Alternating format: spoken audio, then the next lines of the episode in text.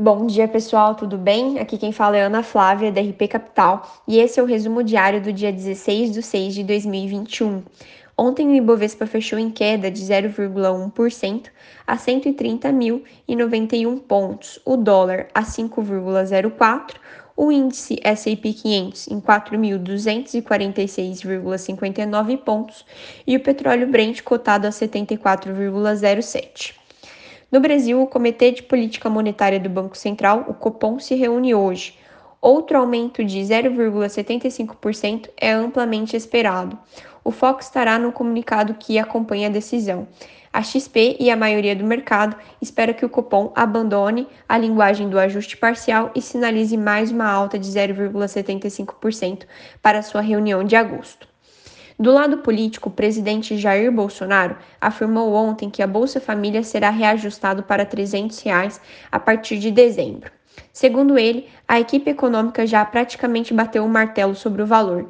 Ele confirmou também a prorrogação do auxílio emergencial por mais dois ou três meses.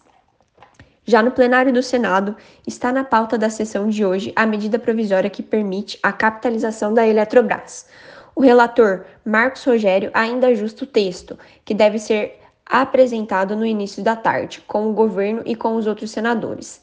A expectativa é que concessões feitas por ele no relatório, somadas à sinalização da Câmara de que ele deve acatar sugestões dos senadores, sejam suficientes para permitir a aprovação da proposta.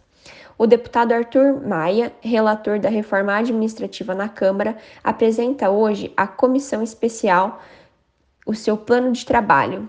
A expectativa é que as discussões avancem para o início do segundo semestre e que o projeto possa ir a plenário em agosto ou setembro.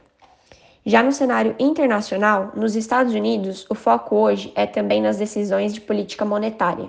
Nenhuma mudança nas políticas do Fed é esperada. Os mercados se concentrarão nas projeções de taxas de juros dos membros do FOMEC para 2023.